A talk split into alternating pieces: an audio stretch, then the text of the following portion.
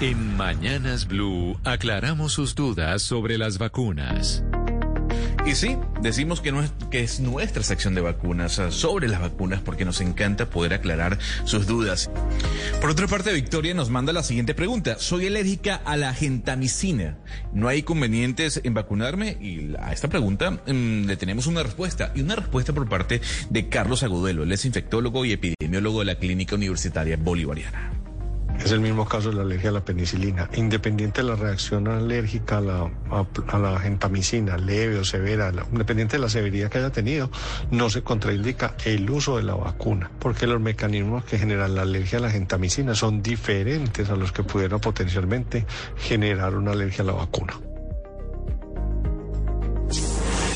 La desinformación se combate con datos y voces certificadas.